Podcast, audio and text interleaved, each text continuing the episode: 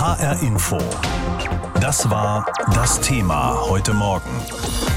Erklärtermaßen will die russische Militärführung den Süden und Osten der Ukraine erobern. Das dürfte Ängste wachsen lassen in ukrainischen Küstenstädten wie Odessa und Regionen, die an Moldawien grenzen, wie auch in Moldawien selbst. Und seit Tagen gibt es ganz unterschiedliche Nachrichten aus der weitgehend zerstörten Metropole Mariupol. Mal heißt es von russischer Seite, die Stadt sei vollständig unter russischer Kontrolle, man ziehe sogar Truppen von dort ab. Dann heißt es wieder von ukrainischer Seite, von einer vollständigen russischen Kontrolle könne keine Rede sein. Ich habe heute Morgen unsere Korrespondentin für die Ukraine, Birgit Becker, gefragt, was hört man zur Lage in Mariupol? Also nach allem, was wir hören, haben sich tatsächlich weiter ukrainische Kämpfer in diesem Stahlwerk am Hafen der Stadt äh, verschanzt. Unterschiedliche Angaben dazu, wie viele Kämpfer das sein könnten. Die Russen sprechen von 2000. Wir wissen nicht genau, was da dran ist, aber auf jeden Fall halten offensichtlich diese ukrainischen Kämpfer weiter die unterirdischen Gänge unter diesem Stahlwerk, das übrigens mit diesen unterirdischen Geschossen noch für einen Atomkrieg gebaut wurde damals in der Sowjetunion. Dort ist es also offenbar den ukrainischen Kämpfern gelungen, ähm, sich weiter zu verteidigen verteidigen und dort ähm, die Stellung zu halten. Bedeutet, ähm, die Russen versuchen weiter ganz erbittert, das Stahlwerk, also zumindest aus der Luft mit Bomben und Artillerie anzugreifen. Die russischen Kämpfer trauen sich aber offensichtlich nicht in die unterirdischen Gänge zu gehen, weil das aus russischer Sicht mit zu hohen Verlusten verbunden wäre. Nun hat es äh, einen Aufruf gegeben oder die Idee von ukrainischer Seite, einen Gefangenenaustausch durchzuführen. Ist das eine Option?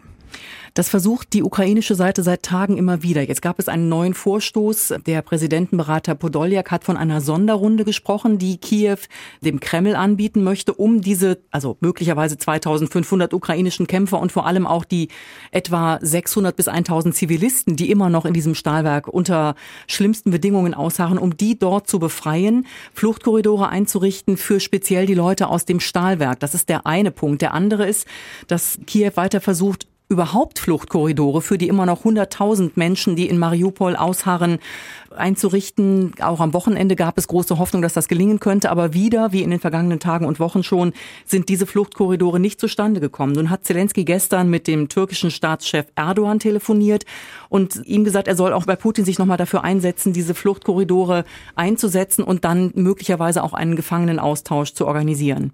Schauen wir nach Kiew.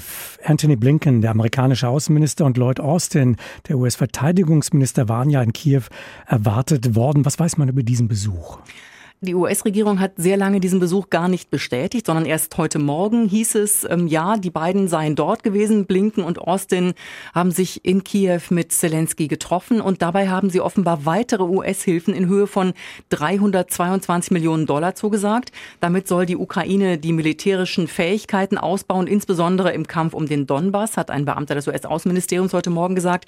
Und die Hilfe werde den ukrainischen Streitkräften auch bei der Umstellung auf fortschrittlichere Waffen und Luftab Abwehrsysteme helfen, die dann im Wesentlichen NATO-fähig sind. Wir müssen mal abwarten, was das bedeutet. Auf jeden Fall werden die Amerikaner auch weiter Waffen liefern und die US-Sicherheitshilfe seit Beginn des Krieges belaufen sich mittlerweile auf etwa 3,7 Milliarden Dollar. Also Geld und Waffen hatten die beiden offenbar im Gepäck. Wie entwickelt sich denn dieser Krieg im Donbass im Osten der Ukraine? Nach wie vor wird im Süden und im Osten erbittert gekämpft. Also der komplette Osten, angefangen die Großstadt Kharkiv und auch die selbsternannten unabhängigen Volksrepubliken Donetsk und Luhansk sind offensichtlich unter russischer Kontrolle. Mariupol wird weiter heftig umkämpft, darüber haben wir eben gesprochen. Melitopol, eine Hafenstadt auch unten am Asowschen Meer, scheint eingenommen zu sein, zumindest das, was wir hören. Andererseits ähm, vermelden auch die ukrainischen Truppen immer wieder, dass sie zwischendurch Städte und kleinere Dörfer Dörfer zurückerobert haben. Eine völlig unübersichtliche Lage für uns und schwer nachzuprüfen, was da dran ist. Ähm, sollte das Ziel Russlands tatsächlich die Eroberung nicht nur des Ostens, des Donbass sein, sondern auch des gesamten Südens. Ähm, was würde das für die Existenz der Ukraine bedeuten? Oder andersherum gefragt, worum kämpft jetzt die Ukraine angesichts dieser Ankündigung, dieser Drohung von Seiten Russlands?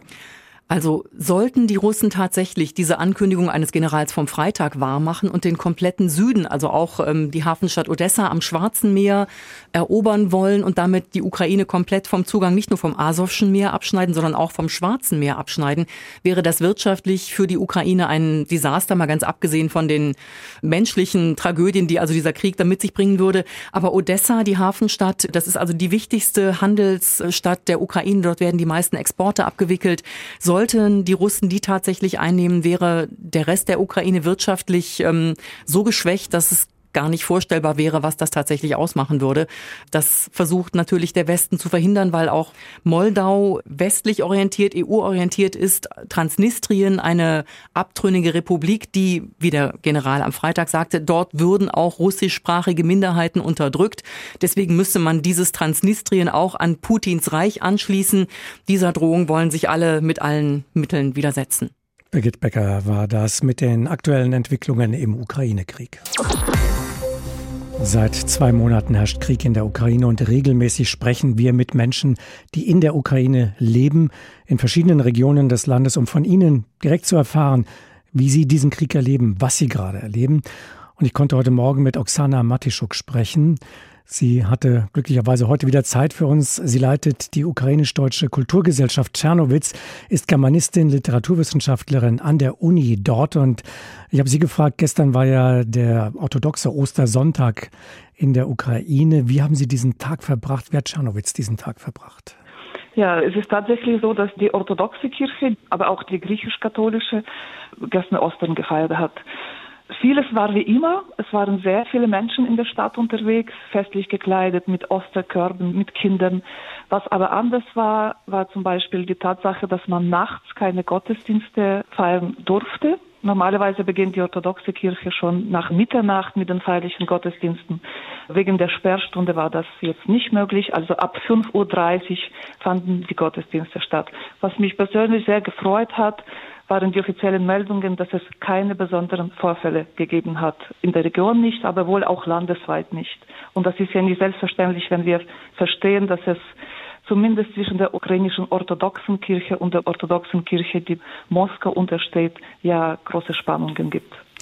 Wie haben Sie insgesamt dieses Ostern erlebt? War das äh, ein bedrückendes Fest, weil es an bessere Zeiten erinnert hat, die ja gar nicht so lange zurückliegen? Oder konnte diese frohe Botschaft des Osterfestes noch durchdringen zu den Menschen? Ja, ich würde sagen, das eine wie das andere hat gestimmt. Es waren viele Menschen in der Stadt, auch ja sehr viele Geflüchtete, die aus Interesse gekommen sind, weil hier vieles anders stattfindet. Die Stimmung war trotz allem feierlich. Andererseits wissen wir natürlich, dass es für viele, die aus ihren Heimatorten vertrieben sind, keine, besonders gute Stimmung herrschen kann. Ich habe Gäste in meinem Haus aus Mariupol und aus Kiew. Es war auch spannend, mal gemeinsames Frühstück zu machen und auch Unterschiede festzustellen. Ich glaube, das war für viele Familien in der Stadt tatsächlich so. Und in den Massenunterkünften ging es wahrscheinlich ähnlich zu. Sie haben mir vor der Sendung geschrieben, dass es auch Aktionen für die Soldatinnen und Soldaten an der Front gegeben hat. Wie sah das aus? Ja, es wurde natürlich vor allem die Lebensmittel versammelt, also Osterbrot, spezielles Fleisch, damit die Soldaten an der Front ja auch von diesen Osternleckereien etwas bekommen. Aber diese Aktionen waren verstärkt, auch deswegen da, weil wir ja wissen, dass eine Großoffensive erst kommt oder jetzt schon im Gange ist. Und es wurden auch ganz andere Sachen gesammelt als nur die leckeren Lebensmittel. Schauen wir auf die Lage der Flüchtlinge in der Stadt, aber auch andere. Ähm, es hat Verletzte gegeben, viele Verletzte gegeben in den anderen Landesteilen im Osten des Landes. Werden die auch zu Ihnen nach Tschernowitz gebracht, um dort in den Krankenhäusern behandelt zu werden? Ja, ich habe sogar eine genaue Zahl zufällig am Freitag von einem Kollegen mitbekommen, der Pakete für das Militärkrankenhaus vorbereitet hat. Es waren am Freitag 47 Verletzte in Tschernowitz. Gibt es denn weiter auch einen Austausch mit dem nahen EU-Land Rumänien? Sie hatten uns ja vor einigen Wochen schon mal geschildert, dass Sie oft über die Grenze rüberfahren. Kann das noch passieren? Kommen Hilfsgüter von dort? Gehen Menschen rüber? Ja, ich war zuletzt am Samstag in Vatra Dorme in Rumänien. Wir haben eine Hilfelieferung abgeholt von jungen Menschen aus Dresden, eine Privatinitiative, mehr oder weniger. Ja, es gehen tatsächlich noch viele Hilfsgüter über die Grenze. Menschen gab es allerdings sehr, sehr wenig, wenige Fußgänger. Am Samstagabend gab es so gut wie keinen Verkehr mehr, nicht vor Ostern. Was erwarten Sie für die nächsten Tage? Wir erwarten schlimme, schlimme Schlachten Und wir hoffen nur auf unsere Widerstandskraft und auf die Waffen. Etwas anderes wäre Illusion aus meiner Sicht. Oksana Matischuk von der Deutsch-Ukrainischen Kulturgesellschaft in Czernowitz. Sie ist Germanistin, Literaturwissenschaftlerin an der Universität dort. Und wir sprechen regelmäßig mit ihr und anderen Menschen in der Ukraine darüber, was sie gerade erleben, wie es ihnen gerade geht. Der Krieg in der Ukraine. Fakten, Hintergründe, Perspektiven in HR Info. Im vergangenen Jahr haben die weltweiten Militärausgaben zum ersten Mal die Marke von zwei Billionen US-Dollar überschritten. USA, China, Indien, Großbritannien und Russland haben am stärksten aufgerüstet. Das geht aus dem neuen Bericht des Stockholmer Friedensforschungsinstituts SIPRI hervor. Viele Länder haben im vergangenen Jahr ihre Militärausgaben erhöht, auch Russland. Der Bericht der Stockholmer Friedensforschenden zeigt, dass Moskau den Verteidigungshaushalt sogar mehrfach nach oben korrigiert hat, sodass er am Ende bei gut 4 Prozent des Bruttoinlandsprodukts lag. Finanzieren konnte Russland das mit seinen Energieexporten, so SIPRI-Analystin Alexandra Marksteiner. Das führen wir vor allem auf steigende Öl- und Gaspreise zurück. Also Russland konnte es sich leisten, mehr für das Militär auszugeben auszugeben. Und äh, der letztendliche Haushalt äh, am Ende 2021 war rund 14 Prozent höher, als äh, es noch geplant war Ende 2020. Weil Russland wenig transparent ist in Bezug auf die eigenen Militärausgaben, ist es anhand der Zahlen nicht eindeutig nachvollziehbar, warum mehrfach aufgestockt und wofür das Geld ausgegeben wurde. Die Stockholmer Friedensforscherin sieht darin jedoch Hinweise auf die Vorbereitung des Krieges gegen die Ukraine. Deswegen interpretieren wir das so, dass diese extra Gelder wahrscheinlich für Betriebskosten ausgegeben wurden. Sprich Transportkosten, Treibstoff, Materialerhaltung etc. Und das kann man natürlich mit dem Truppenaufmarsch auf der ukrainischen Grenze in Verbindung bringen. Wenn dem wirklich so ist, dann hätte man diese, diese Korrekturen des russischen Verteidigungshaushalts als Warnhinweis sehen können. Auch die Ukraine gibt gemessen an ihrem Gesamthaushalt viel Geld für Verteidigung aus und hat diese Investitionen in den vergangenen zehn Jahren mehr als verdoppelt.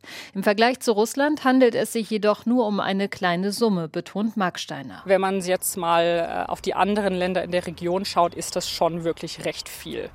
In absoluten Zahlen kommt äh, die Ukraine mittlerweile auf knapp 6 Milliarden US-Dollar.